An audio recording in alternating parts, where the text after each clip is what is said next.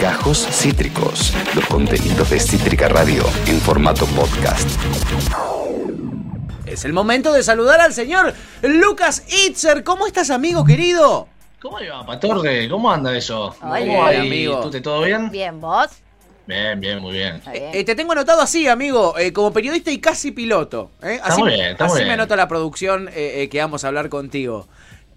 Eh, ¿te, te gusta que te digamos casi piloto o preferís que mintamos y digamos que sos directamente piloto? No, el casi está bien, porque estamos más o menos promediando el, el- el casi. Sí, Bien. sí, estamos más o menos promediando el casi. Me sí, sí, gusta. sí, andamos por ahí. Bien, bien, me gusta, me gusta. Bueno, amigo, en este caso ya vamos a hacer el que onda con eh, para hablar eh, sobre pi- pilotos y aviones. ¿eh? Cuando ustedes quieran, cuando ustedes quieran, hacemos ahí un, un relevamiento. Hace poquito fuimos noticia, porque Sí. no sé si vieron que, que andaban tirando unos cascotes, unos piedrazos, unos botellazos. Me Sí. tocó ver lo- lo- los restos de los vidrios ahí dando vueltas, así que. No me digas, no sí, me sí, digas. fue- salieron varios medios, No eh, así que anduvimos por ahí dando vueltas. Se picó. Opa. Eh, Se picó, sí, hubo una movida igual ahí media rara de la cual ahora por ahí no vale la pena hablar, pero porque es, es como todo, ¿no? Cuando suceden cosas se, se suele buscar un resultado y el resultado terminó se terminó bien, decía, ah, me parece que querían hacer esto. claro. Eh, entonces, bueno, hay, muchas cosas interesantes ahí para, para comentar. Suele suceder. Bueno, vamos a hacer ¿eh? un qué onda con. Seguramente lo hagamos cuando termine esta Copa América,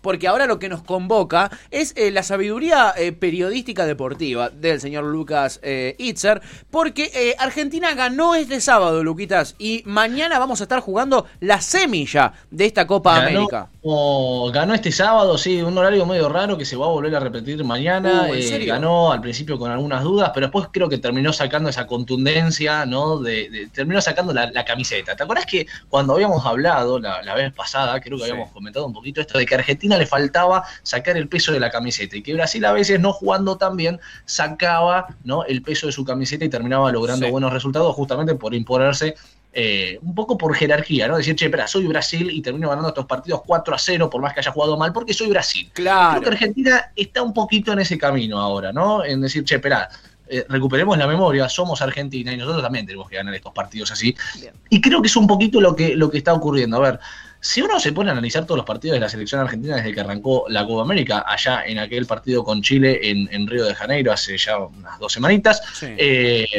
y si mira el resto de los partidos, contra Uruguay, contra Paraguay, contra. Bueno, contra Bolivia quizás fue la excepción, pero contra Ecuador, son todos iguales los partidos de Argentina. Sí. Arranca muy bien el primer tiempo, podría irse dos o tres goles arriba Sí. eh, al, al descanso. Y después, los últimos minutos, los, lo- en realidad los primeros minutos de- del segundo tiempo, los sufre Sí. para después terminar eh, asentándose sobre el final. Y a ver, por ejemplo, el partido con Uruguay o el partido con, con Paraguay, que no lo ganó con una, una- una gran diferencia holgada de goles, pero sí. en los últimos minutos ya se notaba que Argentina lo ganaba, porque Sí. ya eh, controlaban la pelota, no se la dejaban agarrar, ya lo tenían controlando y, y ese sufrimiento que quizás se había dado durante los primeros minutos del segundo tiempo ya no existía más, ya era como que le habían quitado poder de fuego al, al rival y por más que la diferencia sea mínima, ya se notaba que Argentina lo tenía dormido el partido. Sin duda. Eh, lo que sí se está viendo es que de a poco le empiezan a encontrar la vuelta a ese problemita, ¿no? Cada vez dura menos y, Sí. y- y- y después le terminan encontrando la vuelta para... Porque, a ver, en el fútbol, muchachos, no hay mucha ciencia, ¿no? Como decía el, el doctor eh, Vilardo, Sí. 11 tipos se la pasan a sus compañeros eh, y tratan de hacer eh, el gol en el arco que defiende el tipo que no durmió ni comió con nosotros durante estos días. Claro. Eh, claro, entonces, eh, básicamente lo que tiene que hacer Argentina, si tiene dificultades en la defensa, es hacer más goles que el rival. Claro. Partamos por esa base. Sí, Pero uno dice, ah, sí que vivo, qué, qué fácil que es entonces analizar el fútbol así y decir que tenés que hacer más goles que el otro. No, porque no es solo hacer el, el gol. Si Argentina se hubiese ido al descanso, por ejemplo, contra Ecuador 2 a 0, ya el segundo tiempo hubiese sido distinto Sí. porque el ánimo del rival es distinto. Claro. Vos cuando tenés que ir a remontar un, do- un 1 a 0 y decís, sí, un, un centro que me sale bien y te lo empato. Argentina, te complico la vida, te llevo a los penales y en una de esas te elimino. Es más, penales. estuvieron ahí, estuvieron ahí de empatarnos el partido. Yo tenía el, el Lupite Estuvo- fruncido mal en, en el segundo tiempo, hasta que no metimos el, el segundo, que lo metimos cuando quedaban como 10 minutos. Eh, habían tenido dos cabezazos de Ener Valencia eh, que, que pasaron, que no fueron gol de, de ojete mal, De casualidad. de sí, sí, casualidad, y Argentina había perdonado un montón en ataque. Un sí. montonazo. La suerte, la, la- bueno, no lo voy a decir, no lo voy a decir por, por mi, mi Che, este. ese, ese Pero la suerte ese- del, del- ¿no? La suerte. La- ese pseudo penal que terminó siendo tiro libre, que fue toda una situación muy el extraña. golazo de Messi. Que, ese golazo de Qué Messi golazo fue, de una, Messi, fue demencial. Golazo, sí, golazo. Eh, pero que, que fue raro, ¿no? Esa jugada, fue penal para vos, no fue penal, fue una cosa medio rara. Es verdad que fue fuera del área el toque, pero se sostuvo en la línea. Sí.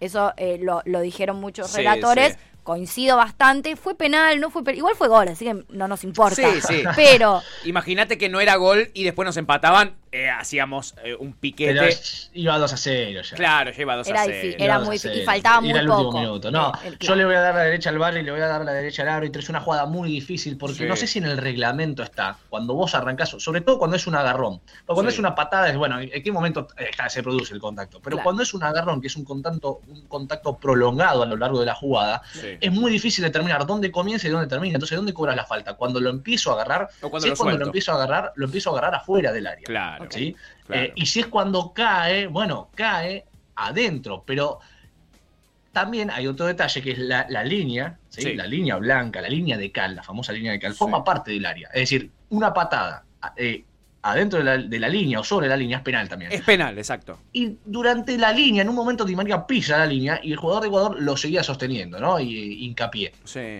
Eh, entonces, ¿qué- ¿cómo lo cobramos? Bueno, para mí en este caso la mayor intensidad de la falta se produjo afuera del área, ¿sí? Mm. Piensen que es una situación que la tienen que, también, tienen todas las pantallas ahora Sí, con el. VAR, tienen toda la tecnología Sí. para Sí, pero verlo. en el medio de un la- partido te tenés que poner a analizar. Sí, dónde lo agarra, dónde Eh, lo suelta. Exactamente, a Sí. eso, a eso iba a ir. ¿Por qué? Porque eh, no tengo tanto tiempo, muchachos. Claro. Están los jugadores, puedo estar dos horas analizando esa Claro. jugada y, y- y no nos vamos a poner de acuerdo. Entonces vos tenés que tomar una decisión. Y la mayor parte de la jugada transcurrió afuera del área, en, la parte de la media luna, ¿sí?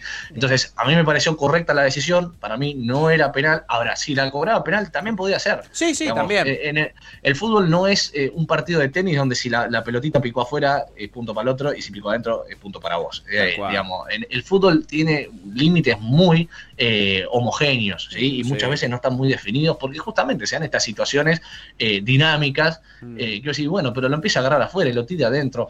Tampoco se dan todo el tiempo como para sentar una jurisprudencia y decir, bueno, a partir de ahora lo que empieza afuera y termina adentro Claro. se cobra esto. Eh, no suele suceder muy seguido. Total. Y cuando sucede, bueno, suceden este tipo de temas.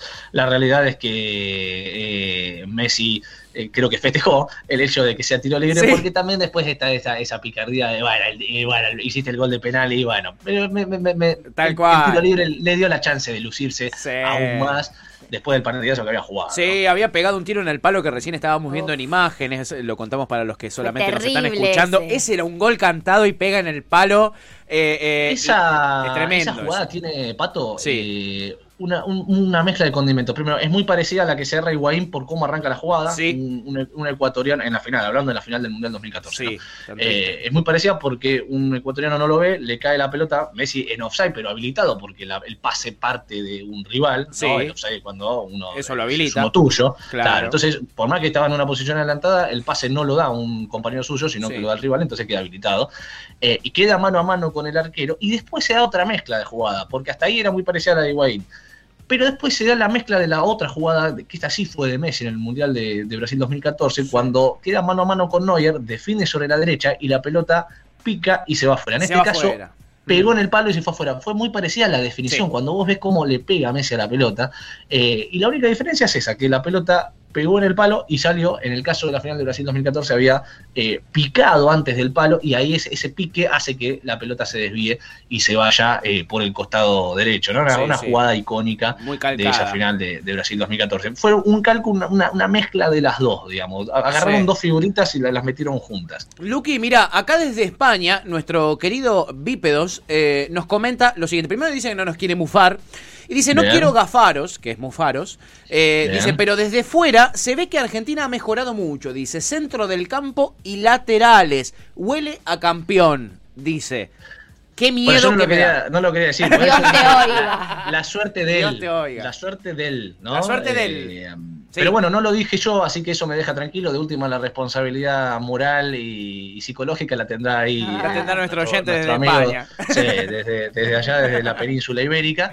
Eh, eh, no, pero. a Pero ver, hay una mejora, ¿no? Es claro que, que hay una mejora en el equipo, sobre todo en la confianza, creo yo, más allá de, de- del juego que sí es mejor, hay una, una confianza como que ahora eh, es lo que vos decías de jerarquía. Ahora se creen que están jugando para Argentina, ¿entendés? Que tienen la camiseta de Argentina y que hay que ganarle al rival. Y aparte están respondiendo en momentos clave. Argentina tenía que hacer los goles ayer cuando. Ayer, el sábado cuando los hizo. Y los hizo, ¿sí? En un momento donde vos tenés que hacer los goles, a ver, muchachos, sufrir vamos a sufrir, ¿eh? o sea, no se piensen que ahora contra Colombia vamos a dar un paseo. Hasta Bolivia en algún momento, de hecho, nos ha hecho un gol. Eh, creo que el partido se puso 2 a 1. es decir, eh, hoy en día, pero vos mirás cualquier partido y todos los partidos en algún momento el otro equipo sufre. Es decir, Inglaterra la otra vez por la Eurocopa le ganó 2 a 0 a Alemania, pero antes que Inglaterra le haga el segundo, Müller estuvo a esto de empatar el partido. Es decir, entonces ahora, bueno, uno se queda con el diario del lunes y Inglaterra ganó, sí, pero si Müller le, pegaba un poquito mejor, ese partido terminaba 1-1 y además a ver después en qué seguía. Entonces, está muy finita, muy finita la línea eh, de, de, digamos, la definición. Entonces, vos vas a sufrir a lo largo de los partidos. Lo que pasa es que quién no termina ganando y cuando sacás esa jerarquía final, ¿no? Cuando sacás esa jerarquía de muchachos, yo tengo a Messi, tengo a Di María, tengo a Lautaro Martínez, tengo a Rodrigo de Paul en muy buen nivel, tengo al huevo Acuña, entonces empezás a sacar, o, incluso al Papu Gómez, empezás a sacar tus herramientas y empiezan a definirse que sobre el rival están eh, mejor. Y además hay otro detalle, Pato. Hay alegría en el grupo, que no es un dato menor. ¿Sí? Eh, Parece una boludez, pero no es un dato menor. ¿eh? Sobre todo con todo lo que se ha dicho, ¿no? De los equipos y de las relaciones. Y de quién arma los equipos. Sí, como se dijeron tantas cosas de la selección argentina en términos de, de, vínculo y de cómo se llevaban y, de, y, de, un puterío, por decirlo de alguna manera, ahí adentro que me parece que está bueno, ¿no? Que siempre que hay un equipo que se nota que se llevan bien, que, y que se quieren y que hay no hay dos, no hay bandos, ¿viste? Se nota eso. se nota en la cancha. Y que queremos ir para el mismo lado, se le nota que todos tienen el mismo objetivo, ¿viste? No está el que, el que viene porque, uh, bueno, vengo porque no me queda otra, porque el contrato, porque muchas veces, digo, no sé, después sale el tema de las especulaciones con los sponsors y vengo porque el sponsor. Messi ya no viene por los sponsors, Messi viene porque realmente quiere eh, eh, salir campeón con la selección argentina y hay otros jugadores, una camada de pibes que quieren también tratar de quedar en la historia y que sienten que forman parte de una serie de engranajes que le van a dar esa posibilidad a Messi. Yo creo que no es solo ganar algo con Argentina, sino también hacerlo ganar a Messi. Sí, con Argentina, ¿no? Yo creo que no juegan solo. Es como que además del, escudo de la AFA, también deben tener del otro lado un loguito de Messi. Sí. Juego para la selección, pero también para que gane Messi. Sí, Deportivo Messi. Tal cual, y con alegría, ¿entendés? Porque los ves a los, a los pibitos nuevos que tenemos jugando de titulares. Soy una bocha que no conozco. Pero lo aman a Messi, ¿entendés? Hay como un respeto, hay como una cosa así. Y me parece tierna esa idea de, che, que gane Messi. El tipo, Messi no se puede retirar de la selección sin ganar. Sin ganar algo, ¿entendés? Y también para ellos, decir, che, loco, gané un mundial al lado de Messi. Sin o gané una copa al lado de Messi. La copa de Messi la ganó conmigo, ¿entendés? Bueno, ahí, ahí Bípedos, eh, Bípedos nos comenta lo siguiente. Dice, tenéis a Messi, nada más que decir, dice, España con Messi estaría ganando cinco Eurocopas seguidas. Tal cual, boludo. Tal cual, es que pasa eso, ¿entendés? Totalmente. ha estado muy cerca, también hay que decirlo que digo, después está la mala suerte, ¿no? ¿Cuántas finales, eh, no? Messi ha jugado cuatro finales con la selección argentina. La, la Copa América del 2007 eh, en Venezuela, que fue una final que perdimos con Brasil, la de la eh, Mundial, Brasil 2014, la Copa América de Chile 2015, la Copa América de Estados Unidos 2016, es decir, cuatro finales ha jugado Messi. no es que ni, se acercó. No, eh, estuvo a nada, estuvo a nada, realmente estuvo a nada. y, y con partidazos encima, con partidazos, con golazos. Sí, haciendo grandes actuaciones. Sí, sí, para mí eh, Messi es, es, una figura bastante indiscutible y el que la discute me parece un boludo, por lo menos como jugador. Sí, sí, mínimo como jugador. A mí me cae muy bien igual Messi, pero bueno, como jugador mínimo. Claramente hay una, hay una esperanza que ha renacido eh, y tiene que ver con la contundencia del resultado del otro día, más allá de que por momentos tenemos cierto julepe, eh, pero lo cierto es que hemos pasado a la semifinal y que mañana Argentina se va a estar enfrentando con Colombia para conseguir un lugar en la final de esta Copa América que se está jugando en Brasil, amigo. ¿Qué onda con Colombia? Ese partido que tenemos mañana. A ver, Colombia es un rival que tiene, por supuesto, mucha más jerarquía que Ecuador, porque Ecuador está haciendo toda una renovación, ¿sí? De, jugadores. Eh, y que Colombia ya está un poquito más establecido, si bien le faltan alguna que otra figura, como por ejemplo eh, el señor James Rodríguez, ¿no? Que eh, bueno, vaya si, si James Rodríguez. bueno, yo le digo James, no sé por qué me quedó James. en algún momento le empecé a decir James y le quedó James.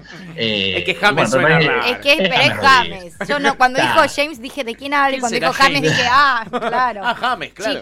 James, James Rodríguez. James Rodríguez es un jugador que falta. Eh, pero nos vamos a enfrentar a una, a ver, a una Colombia que ya viene de eliminar a un campeón del mundo. ¿no? Que es Uruguay. Claro. Es decir, no es que digo, cuando uno analizaba el fixture, no sé, por ejemplo, Brasil mañana se enfrenta, eh, perdón, hoy Brasil se enfrenta desde las 8 horas de la noche a, eh, a Perú. Perú viene de pasar por penales contra Paraguay, es decir, si uno analiza la historia y la trayectoria que ha tenido el equipo, eh, sí, el, equipo peruano, el equipo de, de, Gareca, es una una historia quizás un poquito más simplificada de cómo llegó. Ahora, Colombia ya, se, ya superó a un campeón del mundo como es Uruguay, eh, que tiene un par de monstruos como lo son Nate Hernández, como lo son Lucho Suárez, como, es decir, ya ha sabido anular estrellas. ¿no? Eh, si bien fue un partido parejo, que también se definió por penales, yo creo que Ecuador, eh, perdón, que Colombia nos va a presionar un poquito más que Ecuador, ¿sí? Es decir, me parece que Colombia, si nos tiene que, por ejemplo, hablabas vos, Pato, hace un ratito, que, Ecuador en algunas nos perdonó, que te pegaste un julepe bárbaro. Me parece que Colombia tiene un par de delanteros que no te la van a perdonar. El principal antecedente de esto fue eh, el, partido muy reciente de las eliminatorias, que Argentina fue a Barranquilla a enfrentarse con, Colombia, lo venía ganando 2 a 0 el partido, se lo empatan 2 a 1 por un penal muy eh, infantil de, de Nico Tamendi, y después en el último minuto, eh, Juan Foy termina cometiendo un error defensivo que termina derivando en el empate. Es, decir, no te perdonaron el error, te terminaron empatando el partido y, terminaste eh, perdiendo dos puntos valiosísimos, valiosísimos en, las eliminatorias. Por suerte Argentina todavía no sufre por tema puntos, pero si hubiese ganado ese partido, escuchá lo que te digo, Pato, casi que estábamos clasificados a Qatar 2022. Totalmente de acuerdo, amigo, totalmente de acuerdo. Hay ahí una gran diferencia. Eh, con Ecuador la pifiamos un par de veces, le regalamos la pelota un par de veces y ellos le erraron ¿no? Llegó en Valencia cabezando, la tiró afuera. Eh, Colombia no sé si va a... Creo que el margen de error para Colombia es menor, tiene, tiene mayor calidad, ¿no? Tiene mayor calidad. Vamos a tener que... estar muy atentos. Yo creo que Argentina tiene una gran ventaja y es que eh, cuando ataca produce algo. Es decir, cada vez que Argentina tiene la pelota de la mitad de la cancha para adelante, algo te saca. En los últimos partidos se vio eso. Eh, contra Ecuador, las veces que Argentina tuvo la pelota y generó juego, terminaba generándole daño al equipo ecuatoriano. Uno dice, bueno, ¿qué significa que él generó daño? ¿Que él hizo cinco goles? No, le hizo unos tres nomás, pero cada vez que llegaba era una pelota en el palo de Messi, un disparo de Lautaro Martínez que atajaba al arquero, eh, algún centro que pasaba muy por ahí cerquita, es decir, eh, yo tengo la pelota, te ataco y cada vez que te ataco estoy muy cerca de hacerte un gol, ¿no? Ese es el, juego y lo que uno busca. si, tengo la pelota y lo único que ando hago es mandar un centro, que después no va a cabecear nadie, la verdad que el equipo rival está muy tranquilo. Ahora, los rivales de Argentina no están tranquilos cuando tienen la pelota, ¿por Porque Argentina cada vez que la tiene logra capitalizar algo. Después podrá capitalizarlo en el resultado o no, pero logra por lo menos tener alguna que otra jugada concreta de gol. Eh, eso te mantiene preocupado el equipo rival en la faceta de ataque. Ahora, cuando Argentina se desconcentra ¿no? en, esa parte, en esa primera parte del segundo tiempo, deja de tener protagonismo eh, la parte ofensiva del plantel. Entonces ahí se concentra toda la parte defensiva que tiene sus debilidades. Entonces el equipo rival pasa a tener protagonismo y empieza a encontrar los huecos eh, que se le empiezan a generar. Parte de esos huecos son, eh, primero por distracciones en, los defensores centrales, faltas que se hacen. Por ejemplo, contra Ecuador no voy a hacer falta. ¿Por qué? Porque la principal ventaja de Ecuador es el juego aéreo. A ver, eh, Ecuador no tiene un Messi, no tiene un Di María, no, tiene un Lautaro Martínez, no tiene un Papu Gómez. Entonces, el, la ventaja que tiene eh, Ecuador era el juego aéreo. Es decir, si uno tiene que salir a jugar con un equipo, ¿no? Eh, vos tenés que conocer cuáles son tus desventajas. Es decir, che, no voy a, no tengo un jugador que te pase a 10 tipos seguidos. No, no tengo jugadores con buen pie que me logren eh, pasar la pelota de una forma precisa. Pero sí tengo buenos cabeceadores. Entonces mi fuerte va a ser mandarte centros, porque sé que ahí te gano. Entonces me voy, tengo que llevar el partido al terreno que yo quiero. Conseguir pelotas paradas para poder mandar centros al área. ¿Y qué fue lo que de alguna manera Ecuador hizo? Y, las jugadas estas que vos nombrabas, Pato, donde fueron todas así. fueron así, exactamente. fueron todas así. Entonces, Argentina lo que tiene que hacer ahora es bloquear el juego aéreo a Colombia, que es una de las principales ventajas del equipo cafetero y además una de las principales debilidades a la hora de defender para el equipo argentino. Eh, y por otro lado, cortar el juego de eh, creación. ¿Por qué? Porque ya no estamos enfrentándonos a Ecuador, donde quizás la, la, creación le cuesta. Colombia tiene jugadores talentosos que te pueden llegar a eh, molestar a la hora de eh, defenderte y sin, sin, necesidad de mandarte un centro al área. Eh, en ese sentido, creo que Scaloni encontró una clave, ¿no? Porque digo, así como muchas veces se lo ha criticado a Scaloni por meter los cambios tarde o meter cambios incorrectos, hay que decir que esta vez los cambios llegaron en el momento justo y se rindieron muy bien. Excepto el Cunagüero, ¿no? Excepto el Cunagüero. que te lo metieron al minuto y medio de que termine el partido. Y además me daba mucha ternura porque el partido ya estaba ganado, estaba terminado. Y entra, re contento, ¿viste? Cuando decís, entró Chocho. Te amo, te amo. O sea, me dio mucha ternura porque entró Chocho. Entró Chocho. O sea, no ibas a hacer nada. Era obvio que no ibas a tocar la pelota, pero contentísimo. Bueno, eso te marca el buen ambiente, ¿no? El buen humor, ¿viste? Te meten 30 segundos y el chabón entró feliz. Sí, sí, sí. Entró, feliz y, porque aparte ya sabía que, eh, a ver, ¿por qué entraba? A ver, es un cambio que se hace, muchacho. Para ganar tiempo. Para, ganar tiempo, es un cambio que se hace durante el tiempo ya extra, digamos. y, no, y no sucedió, pero el Kun tranquilamente tiene la capacidad de en tres minutos meterte un sí, gol. Sí, en una le queda, ¿eh? le pega un bombazo. Y, no pasó, pero podría, pasar tranquilamente. Podría haber pasado. Son jugadores que no perdonan, son, son jugadores que no perdonan exactamente, por eso siempre es importante tener un, un, Agüero, un, Di María, eh, con lo mucho que lo criticamos a Di María, eh, viene entrando en el segundo tiempo y es más ligero, tiene una energía tremenda, eh, gambetea además sí, pero genera un montón. Son jugadores que entran en, un momento muy justo y que te vuelven a, como que te vuelven a ordenar el juego y a modificar la dinámica. Y al rival le generan peligro, entonces se preocupan los rivales cuando ingresan desde el banco el Kun Agüero, Di María, son jugadores de Mira, justo en este momento estamos arreglando el fulbito del jueves, el jueves vuelvo al fútbol. Reservada. Remanija, como que estoy hablando de fútbol en todos lados. En el WhatsApp, acá es como, che, confirmado los 21 euros del juez. Recon, yendo, mil. Llévenlo al Kun, que entra, entra, entra y se caga de risa. Entro en los últimos cinco minutos. bueno, en definitiva, amigo, es Argentina mañana con Colombia. El que gane estará llegando a la final y se enfrentará con quien gane hoy entre Perú y Brasil. Y ese partido sería el sábado que viene, ¿no? Ese partido es el sábado que viene a las 21 horas. A ver, vamos a pasar en limpio todo lo que quedaría de la Copa América, porque básicamente quedan cuatro partidos. Tampoco queda mucho para que finalice esta Copa América.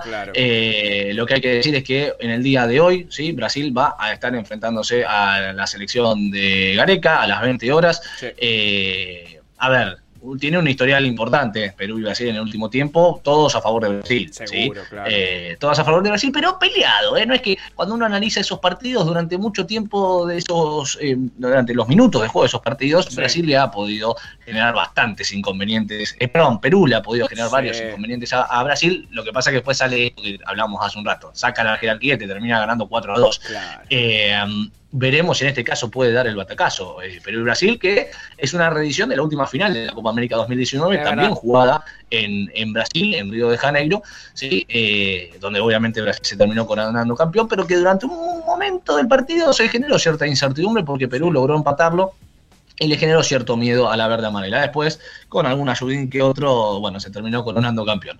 Eh, recuerdo el relato de ese día del pollo viñolo que decía, bueno, ya en un ratito le dan la Copa Brasil. Eh, sí, ya está, ya, en un ratito le dan la Copa Brasil. Eh, um, eso por un lado, ¿sí? así que hoy a las 20 horas Perú se enfrenta a Brasil por un lugar en la final. Perú, que es el último, uno de los últimos finalistas, y Brasil el último campeón, así que se redita esa final, uno de los dos, o sea, se repite finalista. Se repite finalista. Exactamente. Uno de los finalistas de la última edición de la Copa América 2019 va a estar en la final de esta edición 2021. Qué lindo una final Brasil-Argentina. Ay, qué lindo. Toquemos madera. A ver. Oh. Toquemos madera. ¿Ustedes quieren que hablemos en serio? Casi que. ¿Vos decís que no tenemos chances contra Brasil? Yo quiero saber si quieren hablar de este tema en serio o no. Sí, quiero hablar en serio. Quiero hablar en serio. Bueno, a mí me excita la idea, ¿no? Que me deje excitar esa idea la, la, la, la, idea me excita, pero tremendo. ¿Por qué? Porque por un lado quiero que Brasil pase, porque quiero que sea una final con jerarquía, es decir, quiero que si Argentina sale campeón, le gane a Brasil. Y además, hay un historial que, que sobre todo los que somos, eh, de la, como yo, de la generación del 90, del 95 en adelante, tenemos varias historias trágicas con Brasil. Bueno, eh, Serraca, perdón, ¿eh? ¿eh? acaba de decir como si nada que nació después del 95.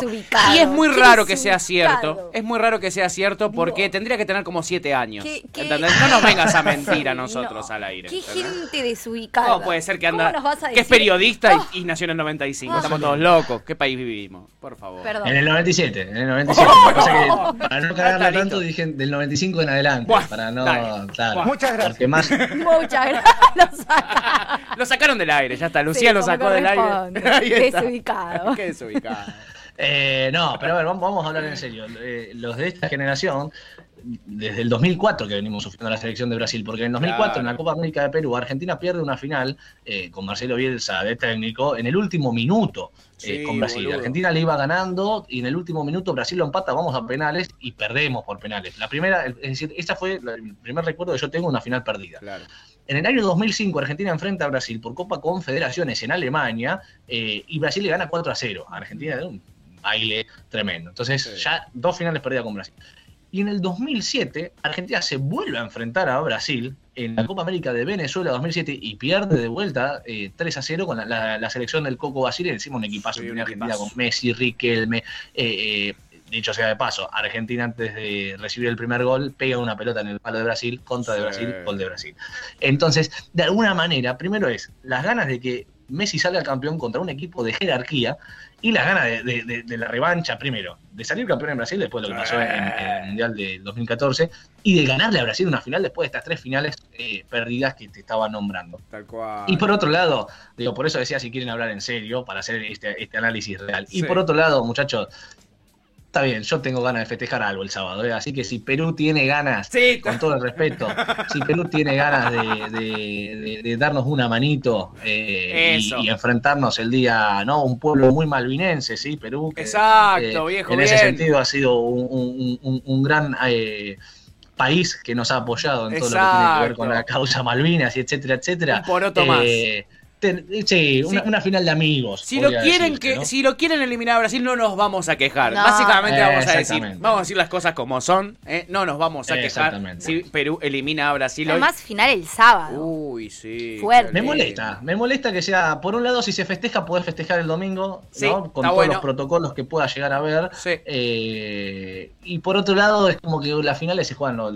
dos. A lo mejor, ojo, por ahí viene la cuestión esta final que se juega un sábado a lo mejor nos termina dando, a lo mejor la Mufara de jugar una final los domingos. ¡Ah, este, opa! ¡Muy buen punto de vista!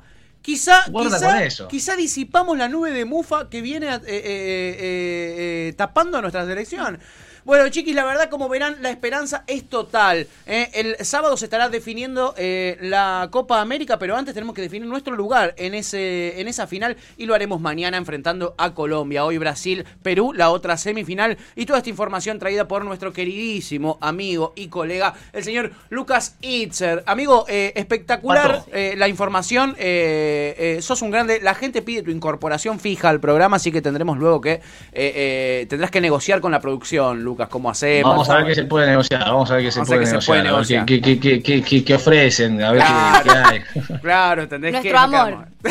Nuestro amor ah, incondicional. Es incondicional. Es muy, es muy, importante, siempre ha habido mucho amor en Cítrica Radio, eh, así que eh, por ese punto de vista ya hay medio contacto adentro. Eh, lo cierto es que te vamos a prohibir que vuelvas a decir que naciste en el año 97 porque eso nos deja muy mal parados a nosotros. nunca más. Igual creo que aprendió. Creo que aprendiste. eso no lo vas a volver a repetir, amigo. 10 de abril del 97. Uy, la puta Bueno, sáquenlo del aire sáquenlo, ya. Sáquenlo. Eh, no recibimos más pedidos de que él sea el columnista a, partir de ahora del No, igual, igual, esto ya se los dijimos. Basta columnistas sub, 90 y... ¿Qué nos pasa o no? Sí, sub 2000. Eh, los Hablaban de, la, de la alegría de los jugadores de la selección argentina. Y muchachos, Lautaro Martínez nació en agosto del 97, es decir, es más chico. Yo, abril del 97, Lautaro Martínez, eh, agosto. Es decir, Lautaro Martínez vio jugar a Messi mientras era chiquito como yo.